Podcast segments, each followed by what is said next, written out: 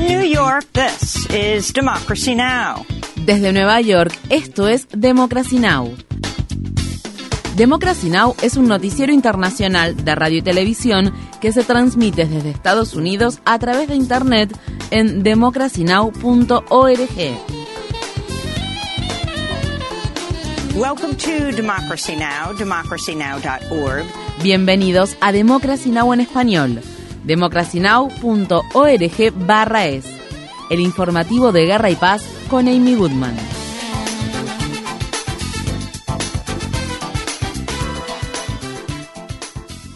El gobierno de Biden enviará por primera vez municiones que contienen uranio empobrecido a Ucrania, a pesar de que dicho armamento es radiactivo y su uso puede contaminar el agua y el suelo del medio ambiente circundante, lo que resulta peligroso para la salud humana. La agencia de noticias Reuters informa que las municiones perforantes de blindaje que contienen uranio forman parte de un nuevo paquete de ayuda militar para Ucrania que se dará a conocer la próxima semana. Esta situación viene precedida de una decisión anterior del gobierno de Biden de enviar a Ucrania municiones en racimo que han sido prohibidas por un tratado internacional que fue ratificado por más de 110 países. Un nuevo informe de la coalición contra las municiones en racimo reveló esta semana que en Ucrania 916 personas murieron o resultaron heridas en 2022 debido al uso de bombas en racimo. En Ucrania, Rusia lanzó el domingo un ataque con drones contra una infraestructura portuaria que se encuentra ubicada en el río Danubio, la cual Ucrania ha estado utilizando para exportar alimentos y fertilizantes a los mercados mundiales. Funcionarios ucranianos dijeron que al menos uno de los drones se estrelló en la vecina Rumania, que es miembro de la OTAN, aunque las autoridades en Bucarest negaron dichas afirmaciones. Por su parte, el Ministerio de Defensa ruso dijo que las defensas aéreas de Rusia interceptaron tres drones ucranianos que se aproximaban a la ciudad de Moscú, lo que constituye el ataque más reciente de una creciente serie de ofensivas con drones en territorio ruso. Mientras tanto, el presidente ucraniano Volodymyr Zelensky anunció el domingo que despediría a su ministro de Defensa Oleksiy Reznikov en medio del estancamiento de la contraofensiva ucraniana y de la ampliación de una investigación por corrupción. Zelensky nominó al ex legislador de la península de Crimea, Rusten Umerov, como su reemplazo. El presidente ruso Vladimir Putin descartó renovar la iniciativa de granos del Mar Negro hasta que los países de Occidente retiren las sanciones que le fueron impuestas a su país tras invadir Ucrania. Putin habló el lunes desde la ciudad turística de Sochi, que se encuentra ubicada a orillas del Mar Negro tras reunirse con el presidente turco Recep Tayyip Erdogan. Como he dicho en reiteradas ocasiones, simplemente nos vimos obligados a tomar esta decisión, ya que los países de Occidente bloquearon y siguen bloqueando la implementación del acuerdo de granos en términos de garantizar el acceso de los productores agrícolas rusos a los mercados mundiales.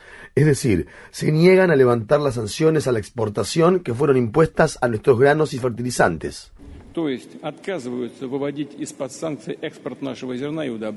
Por su parte, funcionarios estadounidenses afirman que el líder norcoreano Kim Jong-un viajará próximamente a Rusia para reunirse con el presidente Putin. Se espera que ambos líderes discutan un acuerdo armamentístico que permitiría a Corea del Norte proporcionar municiones de artillería a Rusia para su guerra en Ucrania. Mientras tanto, el periódico Financial Times informa que cuatro de los bancos más grandes de China han intervenido para conceder miles de millones de dólares en préstamos a los bancos rusos que han enfrentado sanciones desde el inicio de la invasión rusa de Ucrania. La Agencia de la ONU para los Refugiados advierte que para finales de 2023 unas 1,8 millones de personas habrán huido de Sudán al tiempo que continúan los enfrentamientos entre las facciones militares rivales. La ONU calcula que el conflicto en Sudán ya ha desplazado a prácticamente un millón de personas y se espera que otras 800.000 abandonen el país en los próximos meses. Mientras tanto, Médicos Sin Fronteras informa que que sus equipos en Sudán del Sur están registrando un preocupante aumento de casos de sarampión y desnutrición entre los refugiados que huyen del conflicto en Sudán. En la capital sudanesa, Jartum, muchos residentes afirman que no pueden cubrir sus necesidades básicas ni siquiera pueden comprar pan. Hay pan, pero la gente no puede comprarlo. La pieza de pan cuesta 70 libras sudanesas o 12 centavos de dólar. Las personas no pueden comprarlo. Este precio les resulta demasiado alto.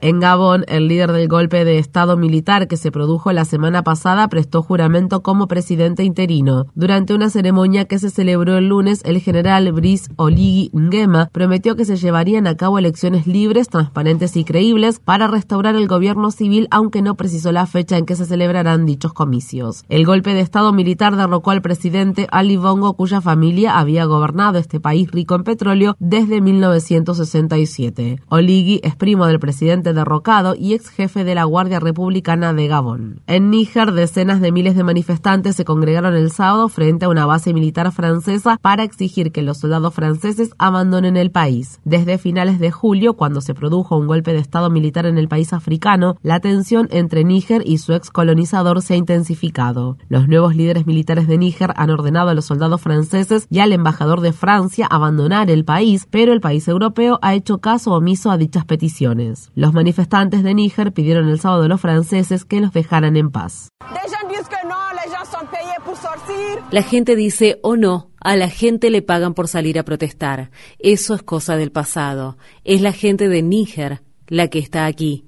Habría que estar ciego para no verlo. Estamos hartos, queremos tomar las riendas de nuestras vidas. La gente cree que somos bebés. Déjennos en paz. ¿Es mucho pedir?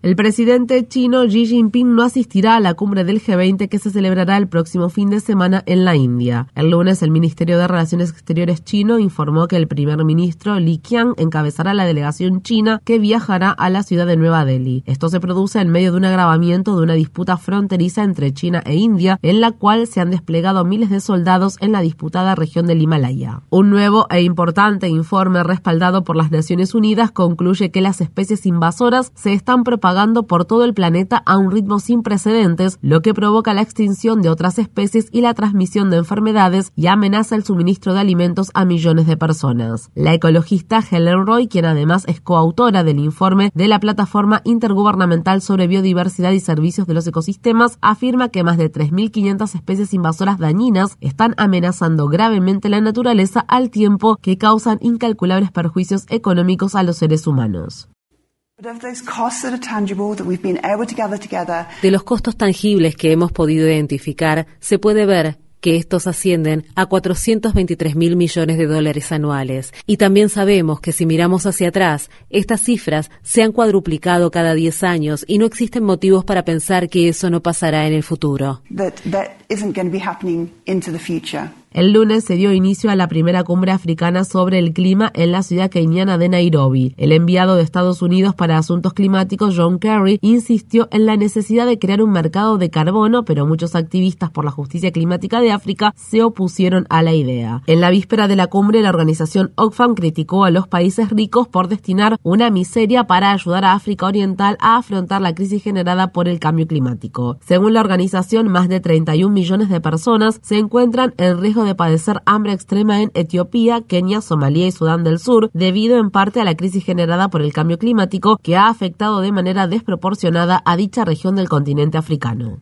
En España, al menos tres personas murieron y otras tres permanecen desaparecidas a causa de las lluvias sin precedentes que el lunes dejaron Madrid y otras ciudades bajo el agua. Las inundaciones arrasaron puentes y paralizaron el tráfico ferroviario. En Grecia, donde las autoridades finalmente han logrado controlar una serie de incendios forestales sin precedentes, al menos una persona ha fallecido y otra permanece desaparecida luego de que intensas lluvias azotaran varias localidades de montaña. Los meteorólogos afirman que algunas partes de Grecia central recibir más de 30 centímetros de lluvia en solo 24 horas. Esto supone casi el doble de la media anual de precipitaciones en la región de la ciudad capital Atenas. En Estados Unidos, la abrasadora ola de calor de septiembre trajo temperaturas récord a los estados del centro y del este del país en el Día del Trabajo. Asimismo, partes de los estados de Wisconsin y Minnesota experimentaron temperaturas cercanas a los 40 grados Celsius el lunes, el último día no oficial del verano estadounidense. En el estado de Minnesota, los guardias de la prisión de hombres de la ciudad de Stillwater ordenaron el domingo el confinamiento después de que los reclusos se negaran a regresar a sus celdas para protestar contra las peligrosas condiciones que enfrentan en la prisión. Algunos activistas en defensa de los reclusos afirman que unos 1.200 miembros de la población carcelaria pasaron el fin de semana festivo sin que se les diera acceso a las duchas ni a hielo y con tiempo limitado para el ocio debido a la falta de personal. Las temperaturas en el exterior de la prisión gran parte de la cual carece de aire acondicionado, superaron el domingo y el lunes los 37 grados Celsius. En el estado de Nevada, decenas de miles de personas que asistieron al festival anual Burning Man se quedaron el fin de semana varados después de que lluvias torrenciales cubrieran de barro los campamentos que generalmente están secos y dejaran las carreteras intransitables durante días. A los asistentes se les había dicho desde el viernes que se refugiaran en el lugar. Las condiciones climáticas extremas pusieron fin a un festival Burning Man que se celebró a pesar de las objeciones de los activistas contra el cambio climático que el 27 de agosto bloquearon pacíficamente una carretera de dos carriles que conducía al campamento para exigir que Burning Man prohibiera los aviones privados, los elementos plásticos desechables y el uso ilimitado de generadores de energía y tanques de propano. La protesta fue disuelta por un policía tribal de Nevada quien embistió con su vehículo a los manifestantes que se encontraban bloqueando la carretera e hirió a uno de ellos antes de sacar una pistola tumbar a una manifestante al suelo y amenazar con disparar a los activistas.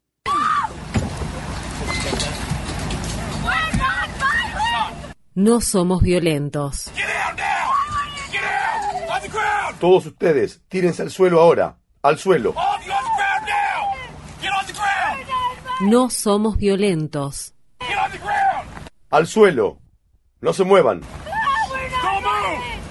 En un comunicado, la coalición de activistas Seven Circles Alliance, que organizó la protesta, dijo, la respuesta desmedida de la policía de Nevada es una muestra clara de la violencia institucional y la brutalidad policial que sufre cualquiera que trabaje activamente para lograr un cambio sistémico en Estados Unidos, incluido el movimiento contra la crisis del cambio climático. Los organizadores de Burning Man calculan que la huella de carbono del festival asciende a unas 100.000 toneladas de dióxido de carbono al año, lo que equivale a las emisiones de gases de efecto invernadero anuales de 22.000 automóviles a gasolina. Un juez del estado de Florida ha anulado los mapas congresuales que diseñó el gobernador republicano Ron DeSantis tras dictaminar que estos violan la constitución estatal al reducir las opciones de los votantes negros. Los mapas se aprobaron en 2022 a pesar de las objeciones de los legisladores negros de Florida que organizaron una sentada improvisada a modo de protesta contra el nuevo plan de redistribución de distritos. En otras noticias de Florida, DeSantis decidió no reunirse el sábado con el presidente Biden, que viajó a dicho estado para inspeccionar los daños causados por el huracán Idalia. Los legisladores republicanos del estado de Alabama siguen desafiando la orden de la Corte Suprema de volver a diseñar los mapas congresuales después de que el alto tribunal determinara que, al diluir el poder de los votantes negros, se estaba violando la ley del derecho al voto de 1965. El periódico The Guardian informa que el nuevo mapa propuesto por los republicanos sigue incluyendo un solo distrito congresual de mayoría negra, lo que hace que sea probable que la Corte Suprema lo impugne.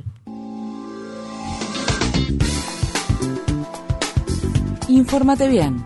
Visita nuestra página web democracynow.org/es. Síguenos por las redes sociales de Facebook, Twitter, YouTube y SoundCloud por Democracy Now! es.